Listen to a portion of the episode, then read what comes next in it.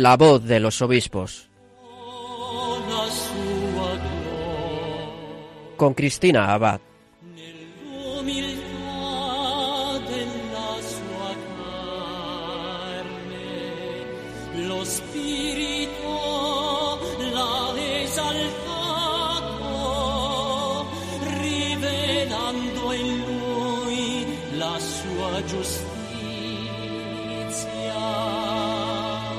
Muy buenas noches, queridos oyentes de Radio María. Un cariñoso saludo de Cristina Abad, quien les habla y quien les da la bienvenida a este nuevo programa de La Voz de los Obispos, un programa en el que seguimos acercándonos a nuestros prelados para conocer sus testimonios y para hacernos partícipes de las noticias de sus diócesis.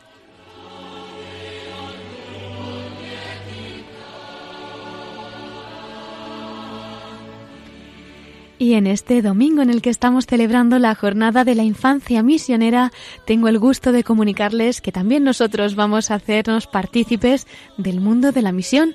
Y qué mejor a una semana de ese viaje apostólico que ha realizado el Papa Francisco a Perú que tener el testimonio precisamente de un obispo misionero que ha participado en los actos que se han celebrado junto al Santo Padre. Bueno, él es Monseñor Rafael Escudero López Brea, es obispo de la prelatura de Moyobamba, allí en Perú, que es sufragánea de la Archidiócesis de Trujillo. En unos minutos podremos escucharle si Dios quiere, así que no se lo pierdan.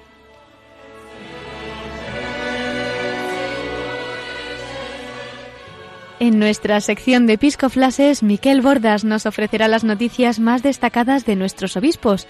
Y como no, concluiremos nuestro programa desde el corazón de María con el testimonio de Monseñor Rafael Escudero, obispo de Moyobamba.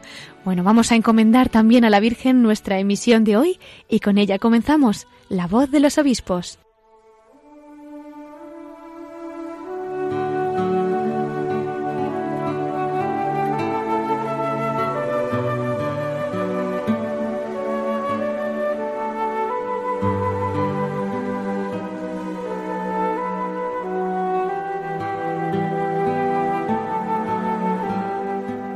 Pues queridos oyentes, como comentábamos, esta noche tenemos el honor de tener con nosotros al obispo prelado de Moyobamba, a Monseñor Rafael Escudero.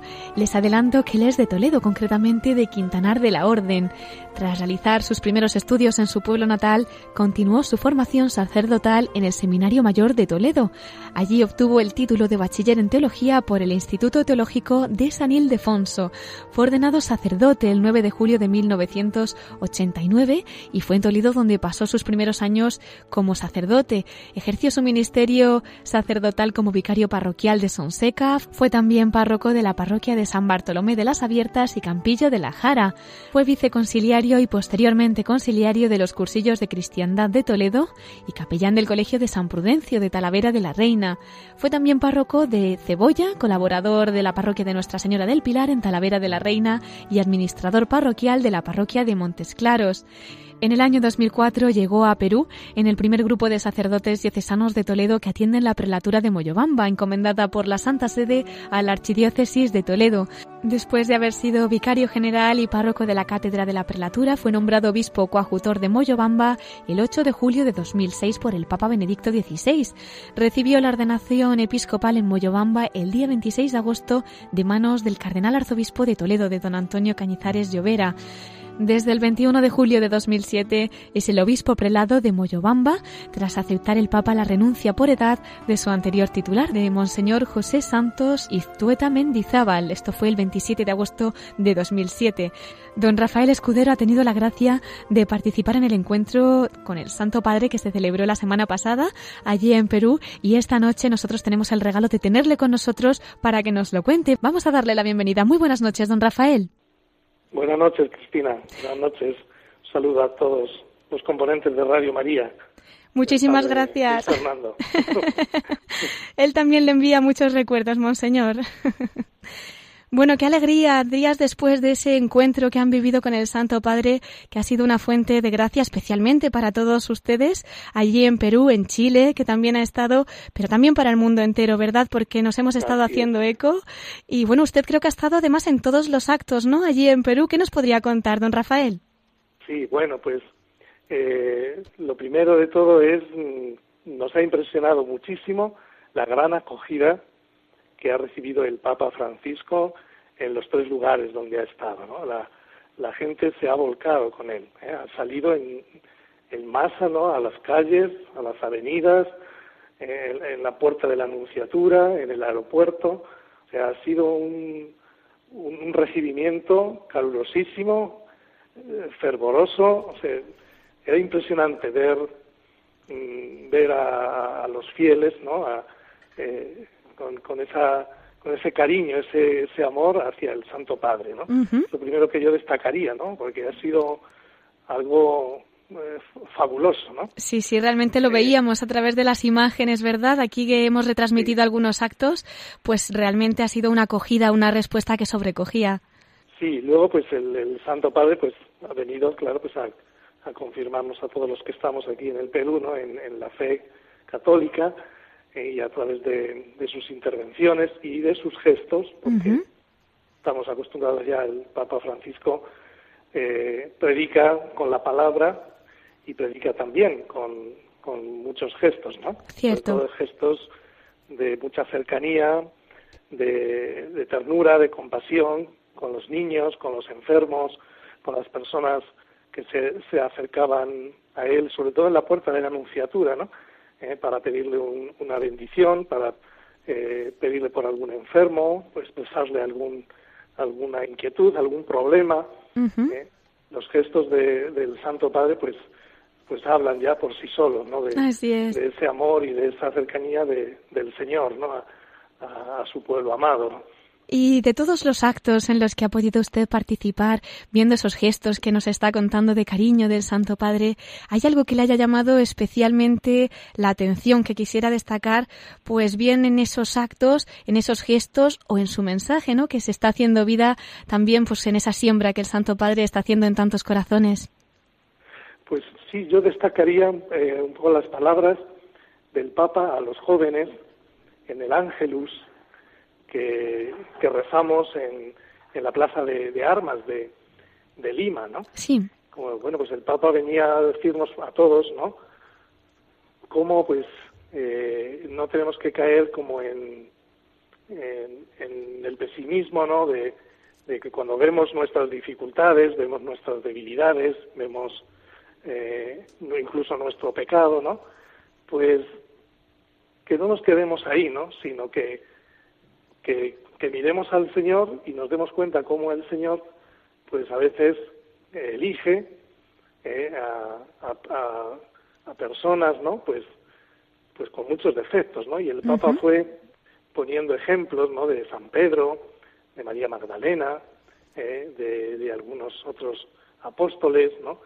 eh, y invitaba eh, a, a, los jóvenes y a todos, ¿no? Eh, a, no, como decía él, eh, a no hacer Photoshop de, nosotros mismos, ¿no? Sí. a no fotosopear, ¿no? decía él, ¿no? Sino que a, a, que nos mostráramos, pues tal como somos, ¿no? Claro. a no maquillar, ¿no? El corazón, decía el Santo Padre, ¿no? Por, y, y él nos recordaba, porque Dios te ama así, como eres, ¿no? Y tiene un sueño para realizar con, con cada uno de, vosotros, ¿no? Eh, y, y, insistía un poco el Papa en eso, ¿no? A no desanimarnos cuando vemos pues nuestras flaquezas, ¿no? Y nuestras miserias, ¿no?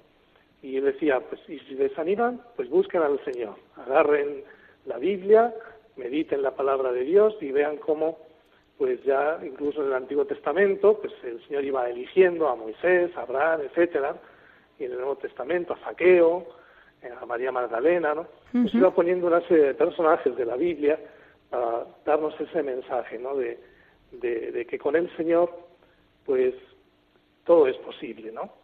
con el Señor, pues la debilidad se, se puede fortalecer y la miseria, pues puede ser causa también de, de santidad, ¿no? Ese, ese mensaje, que fue un mensaje breve, ¿eh? en, el Ángelus, pues a mí me llamó la atención especialmente, sí, me, me tocó más hacia adentro. Y luego, claro, el discurso que nos dirigió a los obispos, claro. Yo como obispo, pues... cuéntenos, cuéntenos. puse más, como más atención, ¿no? Claro. ¿Eh? El Papa nos, nos puso como modelo a Santo Toribio de Mogrovejo, ¿no? Santo obispo eh, de, de Lima, ¿no? Sí. En el siglo XVI, XVII, ¿no? Y, y él, pues, destacando la imagen de este santo obispo misionero, pues decía, lo primero que hizo fue recorrer su inmenso territorio, ¿no? ¿Eh? Y nos daba un dato, ¿no? Muy importante, ¿no? De cómo era un obispo, como el Papa suele decir, un obispo en salida, ¿no? Sí. Eh, continuamente, ¿no? Porque estuvo de los, dieci- de los 20 22 años que estuvo de arzobispo en Lima, sí. bueno, pues 18 años, ¿eh? lo que equivaldría a 18 años de su, de su pontificado, ¿no? Estuvo, estaba fuera, ¿eh? haciendo visitas pastorales, ¿no? El- la diócesis que él tenía entonces, pues era, pues casi lo que ahora es la mitad del Perú, parte de Ecuador e incluso alguna parte de Chile, ¿no? Ajá. Eh, Una diócesis inmensa, inmensísima Desde luego. con, con unos eh, unos medios de comunicación que no son los nuestros, ¿no? Mm, No, serían un Y- poco diferentes. Eh, pues imagínate, incluso aquí mismo donde yo estoy en Moyobamba vino dos veces, ¿no? Ah, sí. Era ya como lo último ya de, de, de su diócesis, ¿no? Sí. Entonces el Papa nos indicó eso, ¿no? Obispos que están dispuestos a estar cercanos, a estar cercanos al, al pueblo de Dios, en lo que el Papa a veces con ese lenguaje que él utiliza, ¿no? Diría, hoy diríamos que es un obispo callejero, ¿no? Sí. ¿Eh? Un obispo con suelas gastadas, ¿no? Sí, con olor a oveja, ¿verdad? y con olor a oveja, ¿no? También, pues ahí eh, resaltó cómo se a- supo adaptarse, porque el Santo Toribio ¿no? llegó desde España, ¿no? Sí. Supo adaptarse a la cultura, a la que tenía que, en la que tenía que vivir, en la que tenía que, que evangelizar, ¿no? Como, pues incluso, pues aprendió las lenguas de, el quechua, el aymara, ¿no? Eh, como, pues, mm, por ese amor que tenía al Señor y por ese amor que tenía al, al pueblo que el Señor pues le había encomendado, pues supo adaptarse, ¿no? Y, y- y así pues llegar ¿eh? también a esa orilla cultural que decía el Papa Francisco, ¿no? De. De las gentes que, que habitaban estas tierras, ¿no? Destacó también la caridad, Santo Trivio es un- fue un obispo muy muy caritativo, ¿no? Eh, eh, estaba siempre como muy volcado hacia los pobres, los necesitados, un gran defensor, ¿no? De, de los indios, ¿no? En aquella época. eh. Destacó también la formación del clero, la puesta en, en marcha en la, en la diócesis del Concilio de Trento, entonces, que estaba hacía pocos años que había acabado, ¿no? O sea, nos, nos, nos puso de relieve pues todas estas características de, de este pastor que conoce a sus sacerdotes, que los acompaña, que los estimula, los, los amonesta también, ¿no? Los corrige si, si era necesario, ¿no? Eh, Pues claro, a mí como obispo, pues todo esto a mí me ayuda mucho, ¿no? También a, a crecer, ¿no? En, en- en esta identidad episcopal, ¿no? Claro. Destacó un poquito todo esto, ¿no? Y algunos otros aspectos también que ahora pues no, no recuerdo, ¿no? Ujú. Claro, además. Para mí sí. fueron como esos dos esos dos momentos, ¿no? Así más más significativos, ¿no? En, este, en esta visita del Papa. Sí. Porque realmente es un mensaje efectivamente de esperanza, es un mensaje en el que a pesar de las dificultades, como usted ha explicado, pues el Señor va haciendo, ¿no? Pero no hay que olvidar que, que no es fácil muchas veces. Historias como las de Santo Toribio, que nos acaba de decir ustedes que los viven, ¿no? Los misioneros, los obispos, pues desde hacerse simplemente a una lengua diferente a ser testigo de tantas dificultades y tantos obstáculos, tantas situaciones que a veces son dolorosas, a veces ver al Señor, ver la mano de Dios en casos tan difíciles, pues también es una gracia, ¿verdad? Y, y no es fácil. Entonces, yo creo que habrá sido una inyección de esperanza grande, ¿no? Esta visita. Sí, de hecho el, el lema que, que tenía esta visita era unidos por la esperanza, ¿no? El- Eso es. El Santo Padre, cuando estuvimos en visita al Límina en el mes de mayo del año pasado, pues ahí él ya nos anunció que quería venir a Perú, ¿no? Y, y ahí ya pues mm, surgió este lema, ¿no? Unidos eh, por la esperanza, ¿no? Sí. Y el, y el Santo Padre, pues ya, ya entonces nos decía, bueno, el- unidos no en una uniformidad, ¿no? sino en la riqueza de la diferencia que, que, heredamos de nuestra historia, de nuestras culturas, ¿no? Eh, y ha, hecho mucha hincapié el Papa pues en estos dos aspectos, en la unidad y en, y en la esperanza, ¿no? Que claro que, que brotan pues de la relación que tenemos con, con el Señor, ¿no? Claro. Monseñor, me ha llamado la atención en ese mensaje de despedida, ¿no? Cuando el Santo Padre celebraba la Eucaristía en esa base aérea de Las Palmas, la llamada a la santidad, como decía que no tuvieran miedo a ser los santos del siglo XXI. Cuiden la esperanza, decía. Eh, ¿Cómo se puede coger pues todas estas todo este aluvión de gracias no por decirlo así y realmente pues enfocarlo en la santidad pero del día a día no lo que es en la vida cotidiana. No sabemos cuándo nos va a llamar el Señor por tanto hay que estar preparados. Cómo se hace vida esta llamada a la santidad del Santo Padre bueno pues mm, pues por los caminos por los por los medios que el Señor mismo pues nos ha nos ha regalado no nos ha dado no el mismo Hijo de Dios pues se ha hecho hombre, ¿no? Para, para enseñarnos a los hombres el camino que nos lleva al Padre, ¿no? Y ser perfectos, ¿no? Como el Padre es perfecto. Entonces, el único camino, pues, que nos lleva a, a la santidad es la relación personal, íntima, de corazón a corazón con el Señor. No hay otro camino, ¿no? No hay otro nombre por el que podamos ser salvados, decían ya los apóstoles en los hechos. ¿eh?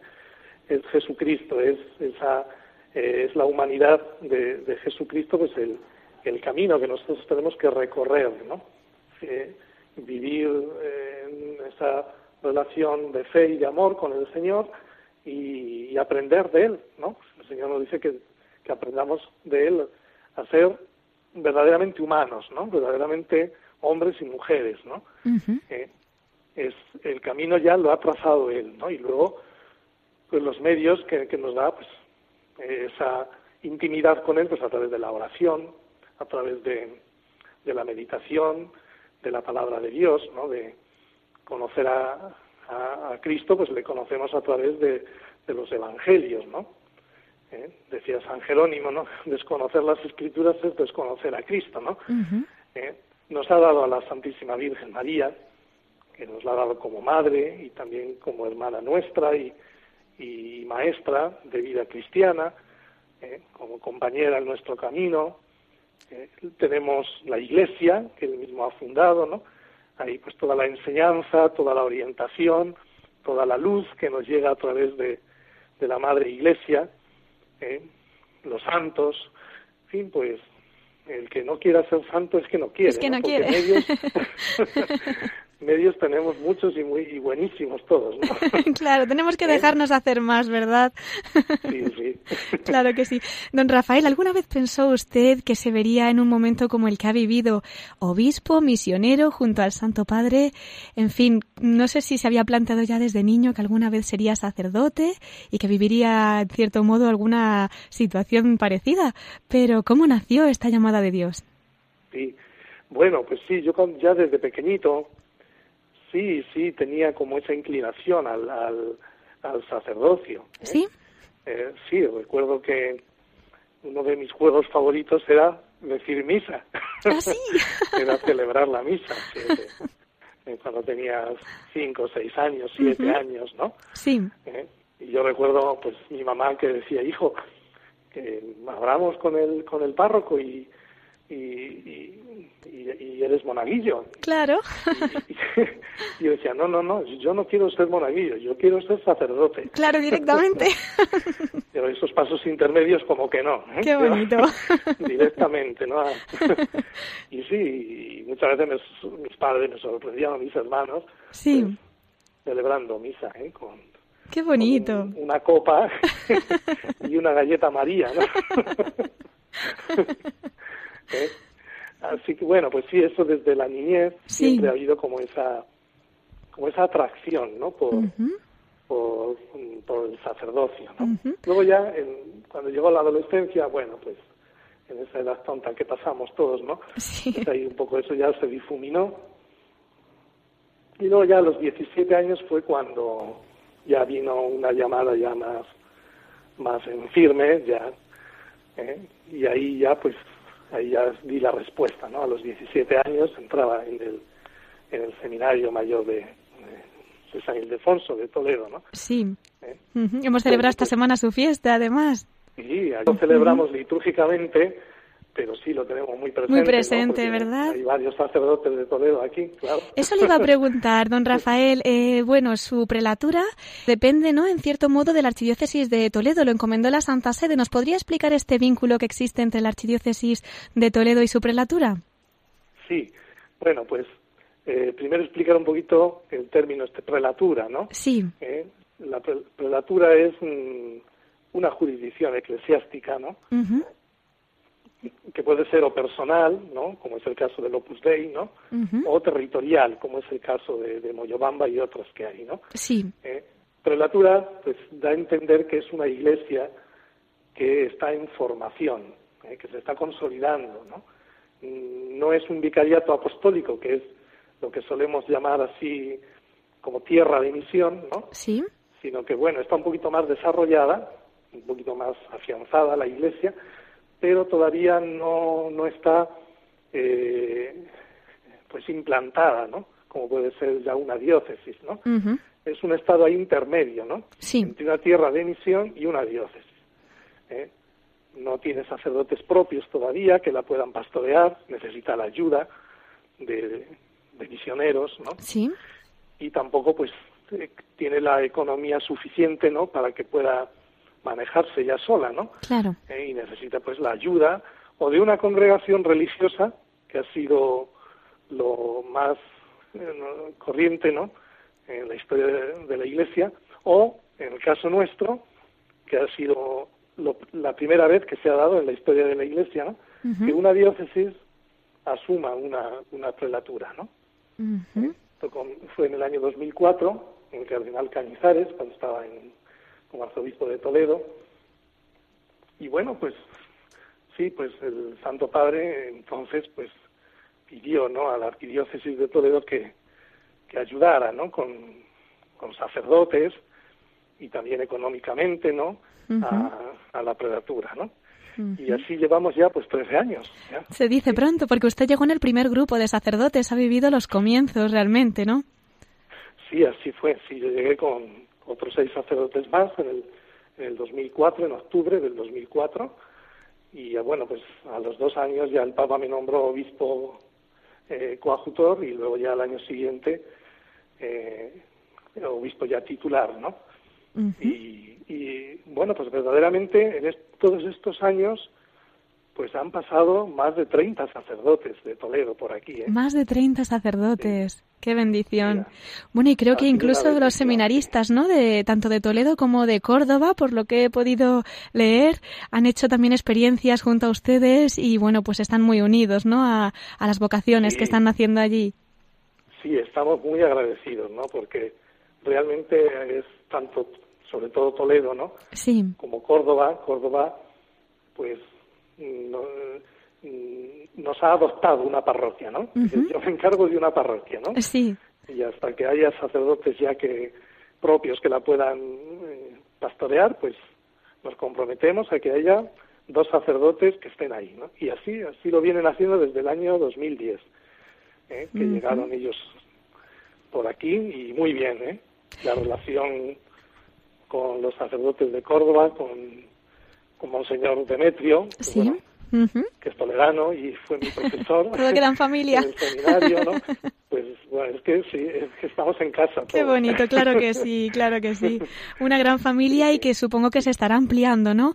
Están naciendo allí vocaciones, cómo están las realidades eclesiales, en fin, ¿qué nos querría comentar de su diócesis, don Rafael?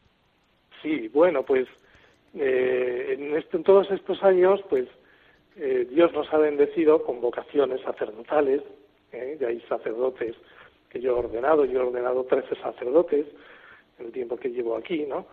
Eh, nos ha bendecido también el Señor con presencia de nuevas congregaciones religiosas, ¿eh? femeninas, y, dos congregaciones masculinas también, la presencia de la diócesis de Córdoba, Sevilla también envió eh, tiene ahora un sacerdote aquí también, que lleva una de las parroquias. Sí. O sea que, y, y últimamente llegó un sacerdote de Cuenca también, que está eh, haciendo una tarea muy bonita con, con todo lo que es la acogida de niños, ¿no? Qué bonito. El, hogar Nazaret. Sí. Si les suena por allí, ¿no? Nos suena. Les suena, ¿verdad? Sí, sí, una labor impresionante. Daría para más entrevistas, sin duda. Sí, sí, sí. Es verdad. Y, y bueno, y laicos también han venido algunos, algunas, algunos matrimonios. Eh, ha llegado desde Estados Unidos una asociación de familias misioneras muy interesante, ¿no? Yo no las conocía, vinieron por los sacerdotes de Córdoba ¿Sí? y hay cinco familias con sus hijos, pues que están haciendo una labor preciosa, ¿no? Dando un testimonio de matrimonio, de, matrimonio y de familia cristiana muy importante porque aquí es muy necesario, aquí la familia generalmente está bastante destrozada, ¿no? Eh, y entonces este testimonio de estos laicos, misioneros, pues es muy fuerte, muy, muy hermoso, muy bonito, sí. O sea que la respuesta que están teniendo es una respuesta de apertura, ¿verdad? Tienen sed de Dios a pesar de esas roturas que pueda haber en las almas, ¿no? Pues realmente reciben al Señor pues con un corazón abierto, ¿no? Eso es, sí. Sí. Y por eso tienen éxito las sectas también. Ah, sí, hay mucho porcentaje. Hay sed de Dios, claro. Ya. Sí, las sectas aquí es, son un reto para nosotros tremendo, ¿no? Bueno, aquí en todo el Perú, ¿no? Sí. Toda América Latina, ¿no? Sí. ¿Eh? Eh, pero es por eso, porque la gente tiene sed de Dios, ¿no? Y en cuanto, y si lo encuentran en la Iglesia Católica, ya no lo buscan en las sectas, ¿no? Ya. Lo que pasa es que, pues claro, en estas tierras, pues la presencia de la Iglesia es, es pequeñita, no es humilde, ¿no? ¿Eh? ¿Hablamos de un porcentaje más o menos, don Rafael, de católicos? Sí, pues mira, aquí, aquí estaremos entre, esta es una de las zonas donde, bueno, la iglesia se está implantando, ¿no? Sí. Es zona de selva, ¿no? No hay que olvidarlo. Claro. Porque en, en la costa y en la sierra, pues la evangelización tiene mucho más años, ¿no? Aquí, con la independencia del país, se cortó la misión Sí. y entonces la, la evangelización quedó como paralizada en la selva y luego se, se volvió a retomar ya a principios del siglo XX. Entonces aquí estamos ahora mismo en un, en un 65-35. Ujú. 65 católicos, 65% católicos, 35% pues gente que no es nada, ¿no? Sí. no pertenece a ninguna religión o, o están metidos en las sectas. Claro, bueno, pues vamos a pedir oraciones, ¿verdad? Para que el Señor vaya haciendo, vaya haciendo y que su presencia pues realmente continúe arropando y haciendo familia para que podamos algún día estar todos ahí en el cielo, ¿verdad? Pues sí, sí, sí, claro que sí. sí. Esa es nuestra meta, ¿no? El cielo, ¿no? Eso es. Claro que sí, hay que hacer todo lo posible para llegar allí. Sí. Es realmente una preciosidad escuchar testimonios como el suyo, don Rafael, en los que la siembra de la misión pues está fructificando de este modo. ¿Cómo vamos a evitar preguntar por la infancia misionera un día como en el que estamos celebrando una jornada pues tan especial para los niños, que desde bien pequeños, niños como pudo ser usted en su momento, ¿verdad? Que ya escuchaban esa llamada de Dios y se sienten especialmente llamados a colaborar con otras almas y por su salvación. ¿Qué nos podría decir? ¿Qué mensaje daría para esta jornada que está celebrando la Iglesia? Sí. Oye, pues me alegro mucho, ¿no? Porque eh, ha sido una providencia que coincida, ¿no? Con, con este domingo de infancia misionera. Desde luego Porque que aquí sí. hemos, hemos optado, ¿no? Por, por la infancia misionera, ¿no? En cuanto a la evangelización de los niños. ¿Eh? Sí, Y eh, es una de las opciones pastorales que, que tenemos en toda la prelatura, ¿no? Eh, que los niños, una vez que, o antes de la catequesis, o cuando ya acaban sus catequesis, su catecumenado, ¿no? Pues se les ofrezca, ¿no? La, eh, eh, participar en la infancia misionera y casi todas las parroquias pues la tienen ya la tienen organizada no Eh, son miles de niños los que tenemos en, en la infancia misionera no y, y estamos realmente contentos no satisfechos no claro. y el, el mensaje que les daría no pues es pues que no hay edad para ser misionero no todos ¿eh? todos si ya hemos recibido el bautismo somos hijos de Dios estamos insertados en Cristo y el Espíritu pues eh, ya estamos capacitados por Dios mismo, ¿no? Para, para, para ser misioneros y que no hay que pensar, bueno, cuando ya sea mayor, cuando ya tenga, sea joven o sea adulto, entonces ya me podré dedicar un poco a la misión, ¿no? A la evangelización. No, no, no, no. ¿Eh? Uno puede tener cinco o seis años y ser un gran misionero, ¿no? Eso la es. misión no depende ni de la edad ni del estado de salud que uno tenga. Es verdad. Pues uno, uno puede estar enfermo y ser un grandísimo misionero ofreciendo su sufrimiento al Señor, ¿no? Por supuesto. Por la evangelización. ¿eh? Pues es, yo les diría eso, ¿no? Claro. Que no se paren, ¿no? Ante la edad o ante no tengo fuerza o, o, o- o sé poco o no tengo o tengo poca salud. No, para todo lo que hacemos por el Señor da fruto. ¿eh? Sí, sí, no, no depende de nuestras fuerzas y de nuestras cualidades, ¿no? Claro que sí. Pues con esa llamada, ¿verdad?, a ser misioneros que realmente extendemos a todos, a todos los que nos estén escuchando, estén donde estén, en los hospitales, en las cárceles, en sus casas, en fin, pues que elevemos cada uno como podamos una oración especial por esos misioneros, por esos niños y, en fin, pues por todas las almas que donde quiera que estén el Señor está poniendo en nuestras vidas, ¿no?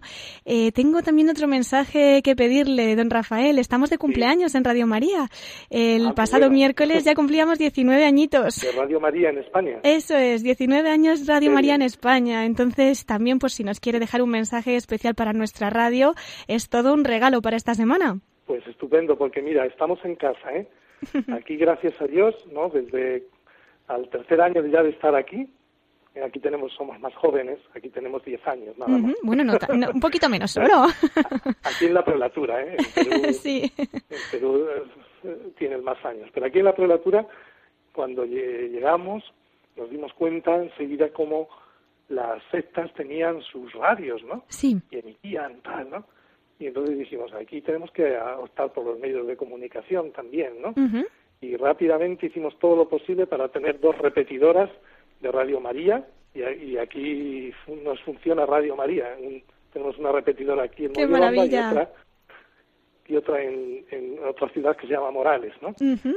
Y abarcamos prácticamente pues casi toda la, la prelatura, ¿no? Con, con las dos, ¿no? Pues Qué bendición. mucho, ¿no? Pues claro que es una sí. gran bendición, ¿eh? Sí, sí, sí. La gente, cuando llegan testimonios de la gente diciendo que que qué bien, ¿no? que cuánto les ayuda, incluso si alguna vez alguna vez nos cayó un rayo, ¿no? En la- No me en la diga. antena, ¿no? Ay, Dios claro, mío. estuvo unos días paralizada, ¿no? Oye, Sí. Por la gente por teléfono a través de la página web de la prelatura en las parroquias. Oye, ¿qué pasa? ¿Qué pasa? ¿No? Que no oímos Radio María, ¿no? Claro. Tuvimos que dar una explicación, ¿no? Los los presos en, en las en las cárceles, ¿no? Una, una de las visitas que hago yo a las cárceles me dicen a las seis de la mañana nos levantamos con Radio María Ah, sí. y rezamos las oraciones, ¿no? O sea que, que sin duda es un gran medio de evangelización, ¿no? Y, a todos los bienhechores, voluntarios, eh, a todos los que hacen posible que Radio María sea una realidad, ¿no? Pues felicitarles desde aquí, ¿no? Y agradecerles de todo corazón, ¿no? Y, y que no cesen en su, en su empeño, en su misión, porque se hace un bien impresionante, ¿no? Impresionante, sí, sí. Muchísimas gracias, don Rafael. Pues nos acogemos a sus oraciones para que podamos seguir al servicio de la Virgen y que ella siga extendiendo su manto por, por más lugares, todos los que ella quiera. Muchas gracias, Cristina, ¿eh? por esta entrevista. ¿eh? A usted siempre, don Rafael. Bueno, y, y le vamos a invitar a la última parte que tenemos de nuestro programa. Si quiere acompañarnos a la voz de los obispos desde el corazón de María, tenemos ahora una sección de noticias en nuestros episcoflases. Y si dentro de unos minutos quiere compartir alguna vivencia especial que haya tenido desde el corazón de nuestra madre, pues encantados de escucharle. Muy bien, pues sí, cómo no, claro que sí, ahí estoy con ustedes. Muchas gracias. Pues hasta ahora entonces, Monseñor Rafael Escudero López Brea, obispo de la prelatura de Moyobamba.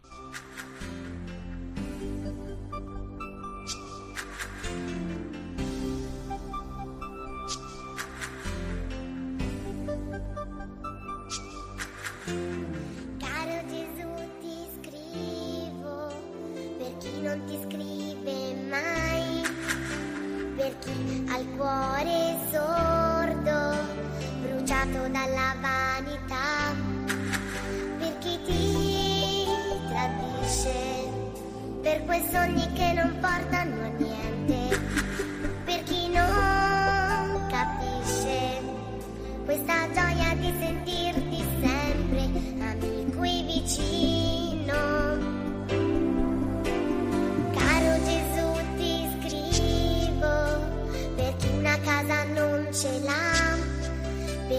Lasciato l'Africa lontana e cerca un po' di solidarietà, per chi non sa riempire questa vita con l'amore e i fiori del perdono, per chi crede che sia finita, per chi ha paura del mondo che c'è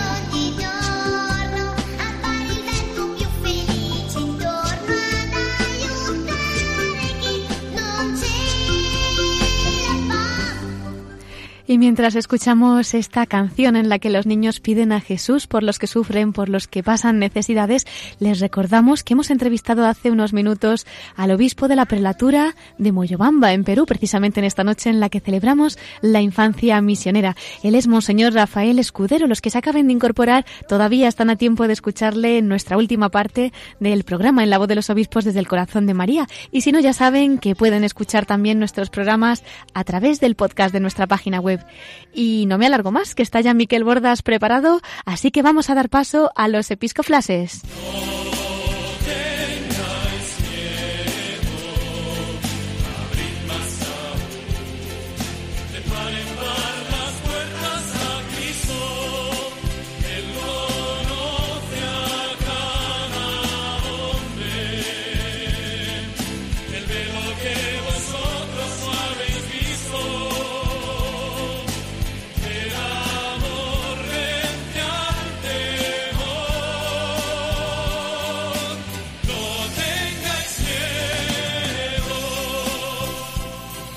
Y un domingo más vamos a darle la bienvenida a nuestro colaborador, Miquel Bordas. Muy buenas noches, Miquel.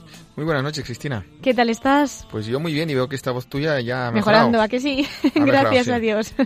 ¿Qué noticias nos traes para esta semana? Cuéntanos. Sí, porque esta semana no tenemos ningún obispo que cumpla años de ordenación episcopal, pues pasamos directamente a las noticias y como Ujú. tengo muy poco tiempo, te he traído solamente una noticia. Esta tarde ha tenido lugar un acto de desagravio que ha convocado el obispo de Segorbe Castellón en la iglesia de Caudiel, en la diócesis de Segorbe Castellón, eh, dado que el pasado 22 de enero se produjo una profanación del Santísimo Sacramento de la Eucaristía en la iglesia parroquial de esta localidad, de Caudiel.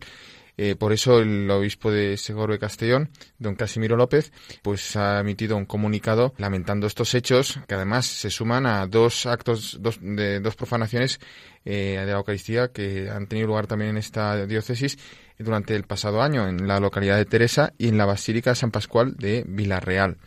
Por tanto, el obispo de Segorbe Castellón recuerda que es muy, muy, muy duro, muy triste, ¿no? Porque eh, Hmm. afecta al mayor tesoro que tenemos los católicos, la Santísima Eucaristía, que es la presencia real de Jesucristo entre nosotros. En esta localidad de Caudiel, el pasado 22 de enero, lo que se produjo, bueno, fue un robo ¿m? y se encontraron el sagrario abierto y con todas las formas consagradas esparcidas por el suelo. Pues bueno, nosotros nos unimos a esta, este acto de desagravio Por supuesto. para reparar con nuestro amor ese desamor y, y esperamos y pedimos y exigimos pues que no se produzcan esas afrentas no tanto no solo a nuestros sentimientos sino sobre todo a lo que a lo que es eh, a lo que representa la Eucaristía en su verdadero sentido no Claro que sí, Miquel. Pues desde aquí hacemos un llamamiento a nuestros oyentes a que oren especialmente y que ofrezcan cada uno como pueda, ¿verdad? Actos en reparación. Bueno, pues rezamos y nos unimos de todo corazón en nuestra oración. Y Miquel, como decíamos, no vamos muy bien de tiempo y creo que tienes una perla bonita que merece algún minuto más. Así que si quieres, si te parece, podemos pasar ya a que nos cuentes. Sí, Cristina, la semana pasada hablábamos en la perla del centenario del nacimiento del arzobispo de Toledo, el cardenal don Marcelo González, y además hice alusión a otro Marcelo, otro cardenal Marcelo, el cardenal Marcelo Spínola, y dije que bueno, que intentaríamos traer una perla suya. ¿Te has dado prisa? Pues no me he dado prisa, sí, Eh, más vale no esperar. Y bueno, simplemente eh, algunas curiosidades de este gran cardenal de la Iglesia Española también, eh, y beato, ¿eh? que le llamaban el arzobispo mendigo, porque tuvo una sensibilidad especial con los pobres. Bueno, él había nacido en el año 1835 en San Fernando, Cádiz, o sea que era andaluz, eh, y, y, bueno, pasó la infancia en distintos lugares porque su padre, que era oficial de la Armada Española, pues tenía distintos eh, destinos. Eh, hace Derecho, estudia Derecho en la Universidad de Sevilla y se gradúa con 21 años. Y desde entonces, bueno, eh, decide establecer un bufete, un despacho de abogados en Huelva. Lo que pasa que no creo que ganara mucho dinero con, con ese despacho porque era conocido como el abogado de los pobres, porque se dedicaba pues a prestar sus servicios a la gente más necesitada y sin cobrar, y sin cobrar.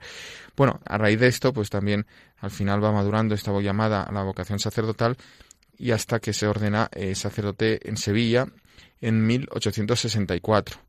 Eh, desde ahí, pues le destinan primero a Sanlúcar de Barrameda y luego también como párroco en San Lorenzo de Sevilla. En esos destinos, sobre todo sobresale pues en su labor pastoral y en el confesionario. Y es ahí también esa entrega a sus feligreses cuando, a través de la dirección espiritual, eh, conoce a Celia Méndez y Delgado, una viuda que ha perdido a su marido um, dos meses antes y siente una llamada. Y con ella funda eh, en Coria, un poco más adelante, donde ya había sido nombrado obispo, la Congregación de Esclavas del Divino Corazón.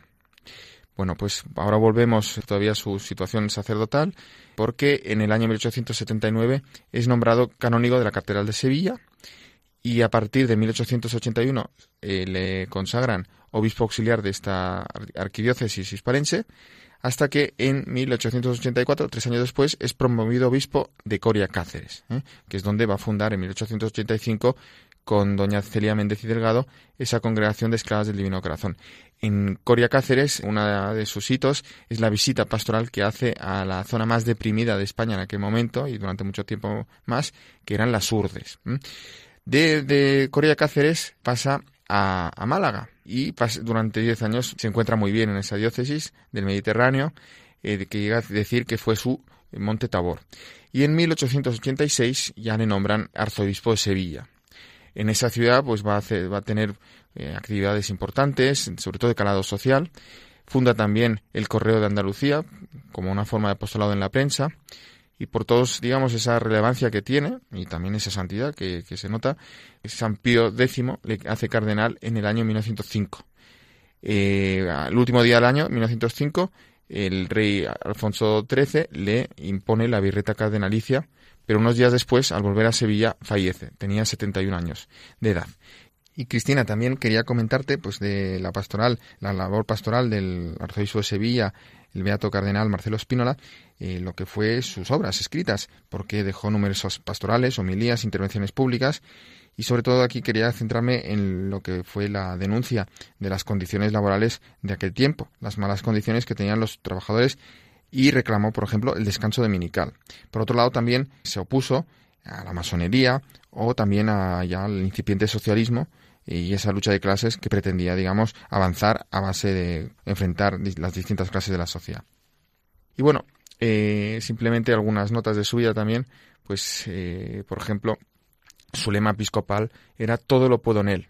Eh, Qué bonito, ¿eh? ¿eh? Como era uh -huh. él, y, y, así él se convertía en la fortaleza de los débiles. Y bueno, hemos hecho alusión a esa condición suya de ese celo suyo de por los pobres, porque él había llegado a decir, ¿no? Que la Iglesia había abandonado a los más pobres y que esta situación había que remediarla urgentemente y se pone manos a la obra, funda círculos de obreros y entre otros eh, ejemplos eh, hay un momento que en el año 1905, precisamente poco antes de morir y poco antes de que fuera creado cardenal en agosto, hay una terrible sequía en Sevilla.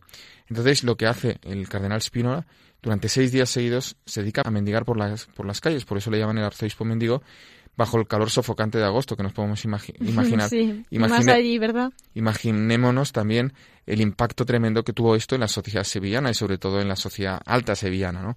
Él que era hijo de nobles. Y por tanto, en el último escrito del boletín de la diócesis escribe a este respecto, ¿no? Que quienes se hallan al tanto de nuestros secretos saben que nuestros bolsillos están exhaustos y algo más que exhaustos. A su muerte, en 19 de enero de 1906, en su palacio solamente se encuentran 50 duros. Incluso para, para sufragar los gastos de su entierro hubo que vender su biblioteca.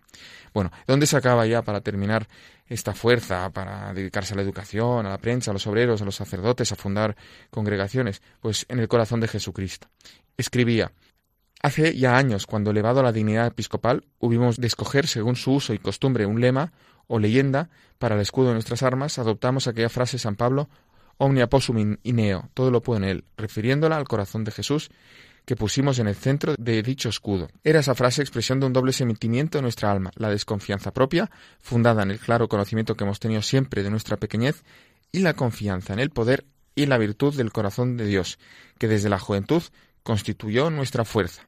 Bueno, Cristina, pues yo creo que con esta pequeña perla sobre el corazón de Jesús como motor de la vida pastoral del beato cardenal Marcelo Espínola, lo dejamos aquí y nos encomendamos a ese corazón de Jesús para que nos dé también todo ese amor para que lo podamos transmitir a nuestros oyentes a nuestro, y todo nuestros, a nuestro prójimo. Claro que sí, de ese corazón de Jesús, Miquel, yo te invito a que nos acompañes también al corazón de María, porque vamos a tener nuevamente al obispo de Moyobamba, a Monseñor Rafael Escudero, para que nos hable desde el corazón de nuestra Madre.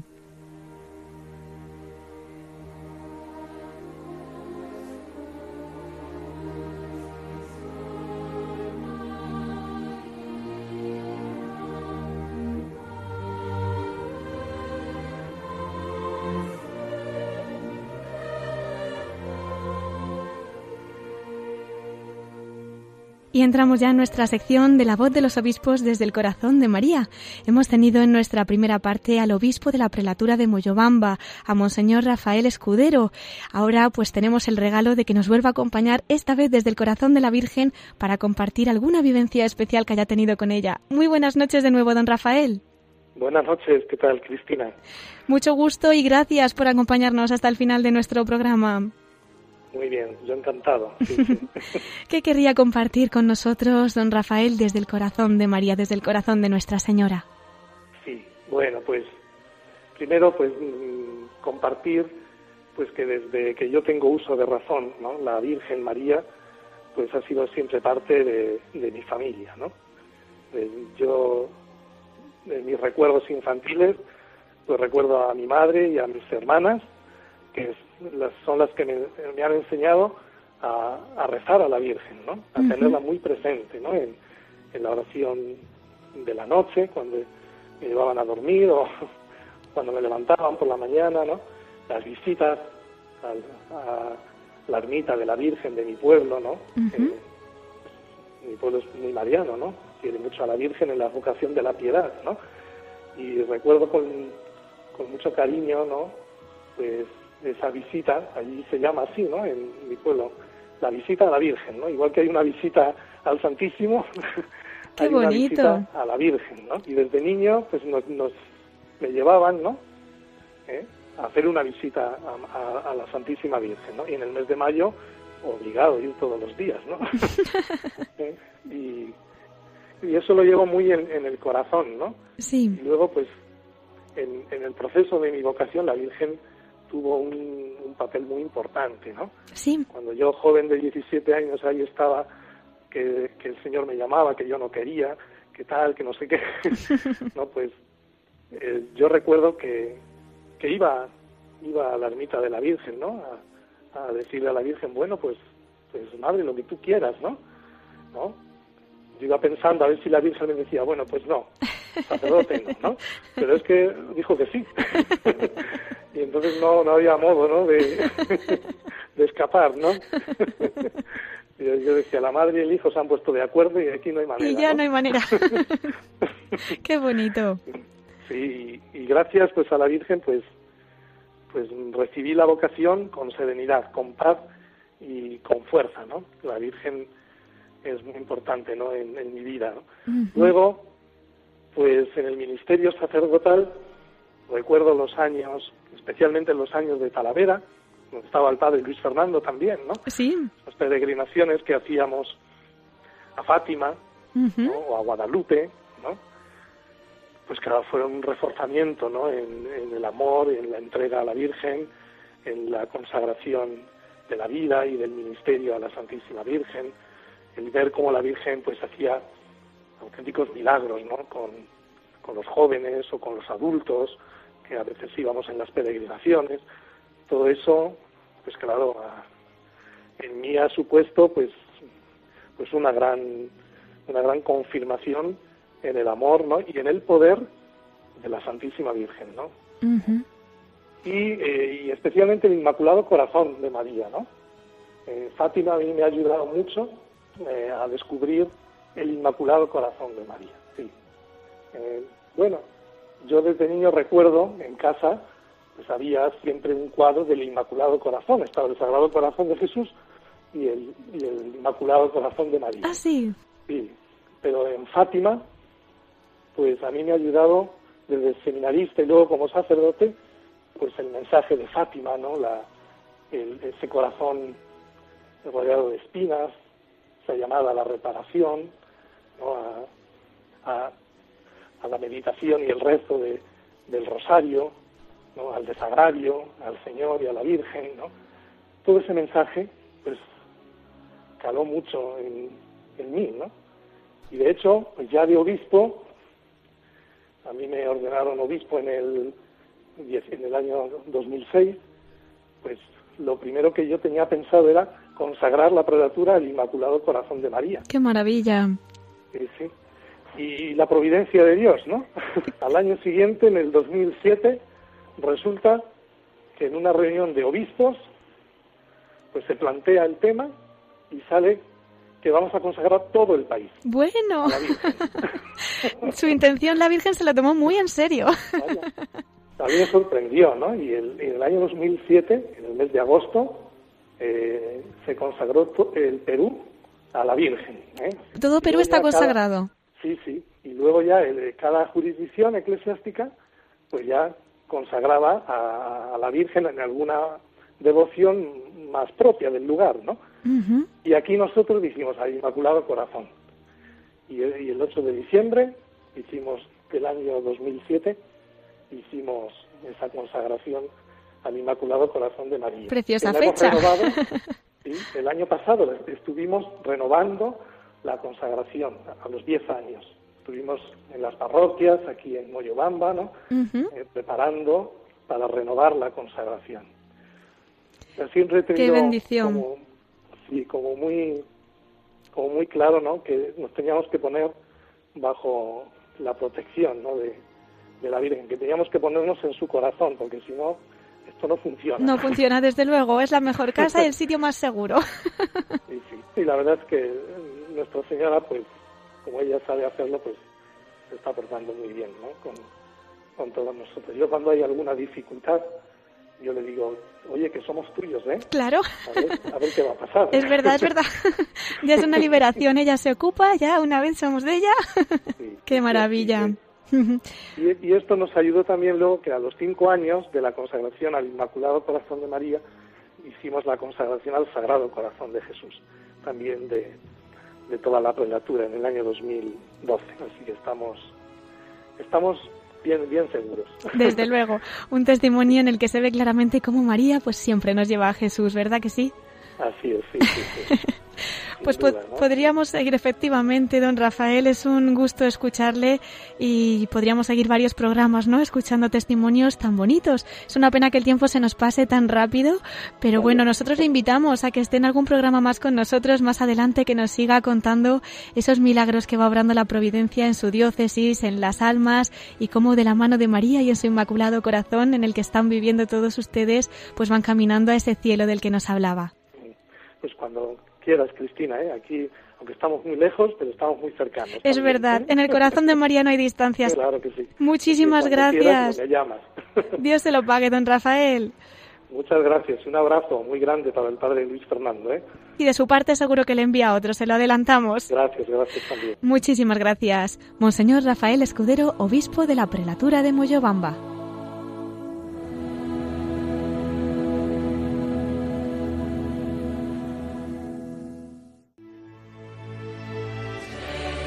Se nos va el tiempo, queridos oyentes, nos tenemos ya que despedir.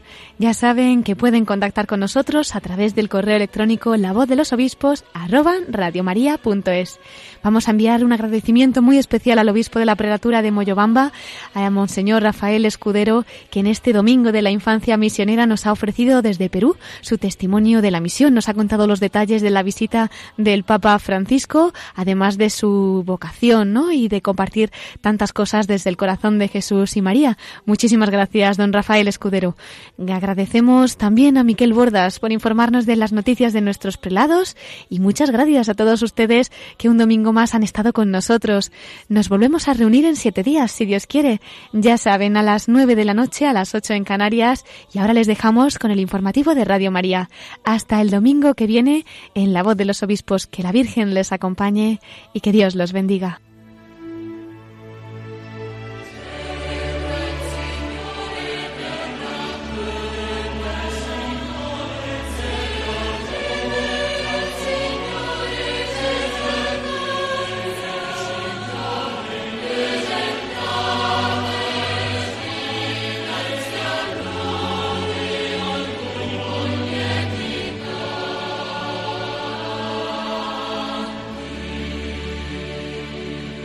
Han escuchado la voz de los obispos